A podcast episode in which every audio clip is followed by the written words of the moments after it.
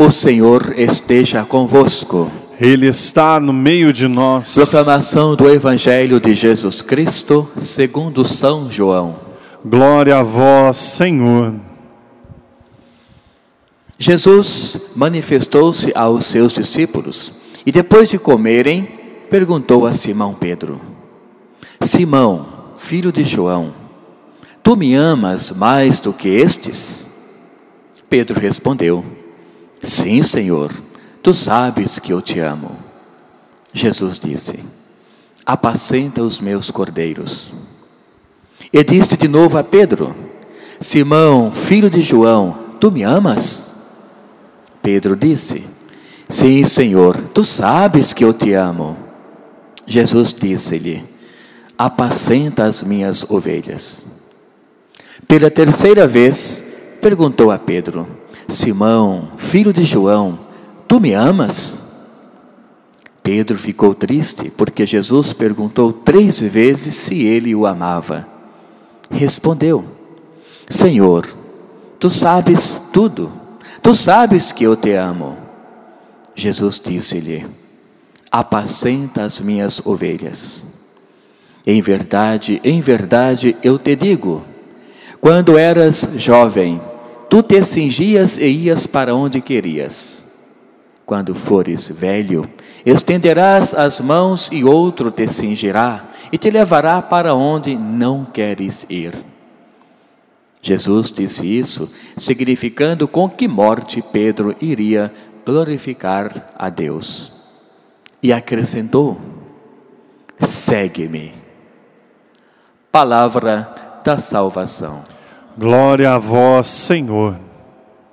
Irmãos e irmãs, algumas palavras para compreendermos mais como que Deus quer atingir o nosso coração com esta palavra, com essa liturgia que Ele coloca para nós hoje.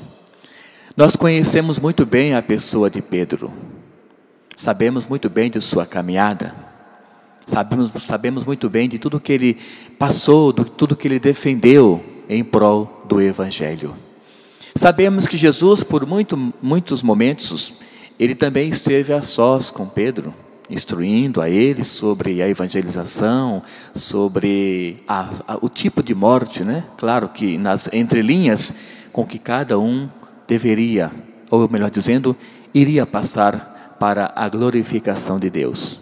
E Pedro sempre esteve ali, ao lado de Jesus, com todos os seus momentos inoportunos, muitas vezes, como todos nós temos, mas ele estava ali firme ao lado de Jesus, dizendo: Aonde tu fores, eu irei também. Portanto, tinha, claro, uma boa caminhada com Jesus, tinha muitas vezes algumas desavenças, repito, são dimensões humanas que todos nós temos. Mas o que mais chama a atenção em relação a essa caminhada de Jesus com Pedro esta relação que eles tinham, essa confiança mútua, esse desejo que Jesus teve para que ele reconhecesse suas fragilidades, mas muito mais do que reconhecer a fragilidade, Jesus queria o quê?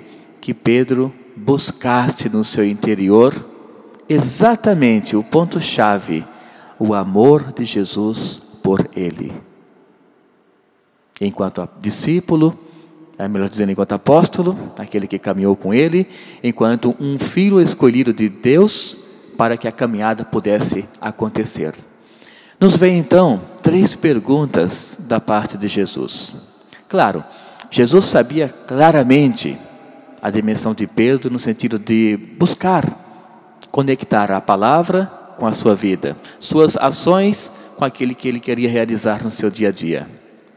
Mas, por conta da dimensão humana, que é pecadora, como diz no ato penitencial, Jesus pergunta para ele: Pedro, tu me amas? Como quem diz: Pedro, realmente tu quer fazer essa caminhada comigo? Ou melhor dizendo, tu queres fazer essa caminhada comigo? E Pedro responde: Sim, Senhor, claro, estou contigo há tanto tempo. Como quem diz: E não percebestes ainda? Mas Jesus, como nós sabemos, o que, que ele olha? O nosso interior. Bem no nosso interior, ali está o olho de Deus. Não para julgar, mas para reconhecer as fragilidades e as vontades que nós temos de crescer na santidade. E claro que aí ele vai ajudando. Jesus, reconhecendo a fragilidade de Pedro e ao mesmo tempo essa vontade incessante de crescer na santidade, ele pergunta mais uma vez, sabendo que muitas vezes, quando nós colocamos à frente de tudo a nossa própria vontade, nós não estamos no caminho que Deus escolheu para nós. Ele pergunta mais uma vez: Pedro, tu me amas? E Pedro, mais uma vez: Claro, Senhor, tu sabes que eu te amo. Jesus, então, ele faz com que Pedro compreenda que não era somente a resposta que ele esperava, mas é como que se dissesse: Pedro, põe-te no teu lugar em relação à evangelização, à caminhada que eu te confiei. Porque ele diz: apacenta as minhas ovelhas. Não dedique o seu tempo inteiro às coisas do mundo, não. Tem pessoas precisando conhecer mais a minha pessoa de Salvador, conhecer mais Deus, o Criador, conhecer mais sobre o Espírito Santo que eu vou deixar no meio de vós. Portanto, ele fala: apacenta as minhas ovelhas. Por uma terceira vez, Jesus lhe faz a mesma pergunta: Pedro, tu me amas? E nesse momento, irmãos e irmãs, eu costumo dizer que aconteceu o ápice da maturidade em relação à fé na vida de Pedro. Ele ficou triste. Ele reconheceu que Jesus não queria ouvir a resposta, sim, eu te amo. Não. Ele queria que Pedro buscasse no mais íntimo dele em qual momento ele realmente decidiu seguir ou em qual momento ele deixou de seguir para cuidar de tantas outras coisas que ele considerou maior do que o reino de Deus. E ele então fica triste, reconhece isso, e Jesus fala mais uma vez: cuida daquilo que eu te confiei, ou seja, apacenta as minhas ovelhas.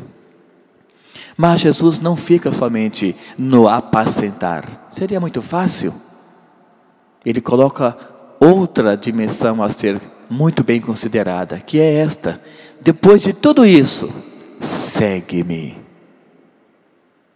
Aqui que está a grande diferença entre somente apacentar, ou seja, estar no meio, orientar, mas também seguir. Por quê? O seguir exige uma conversão.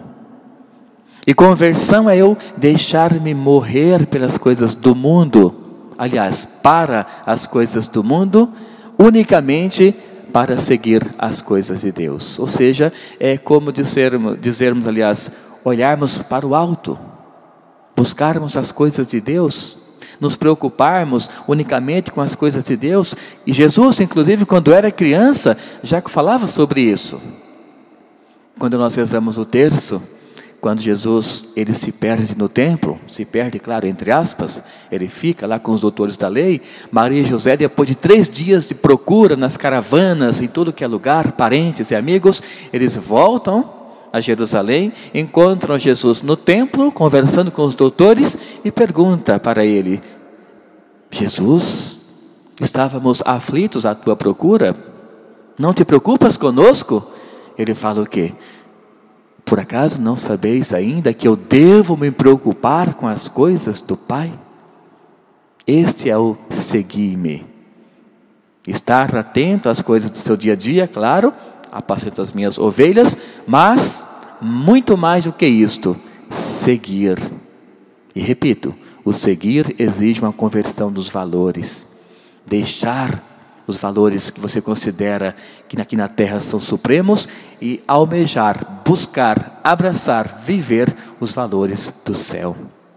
Então peço que Deus mais uma vez abençoe a sua pessoa, a sua família, a sua igreja doméstica, para que cada pessoa que está ouvindo agora na igreja doméstica busque incessantemente esta conversão do coração. E relembrar sempre, buscar unicamente as coisas de Deus. Louvado seja o nosso Senhor Jesus Cristo. Para sempre seja louvado.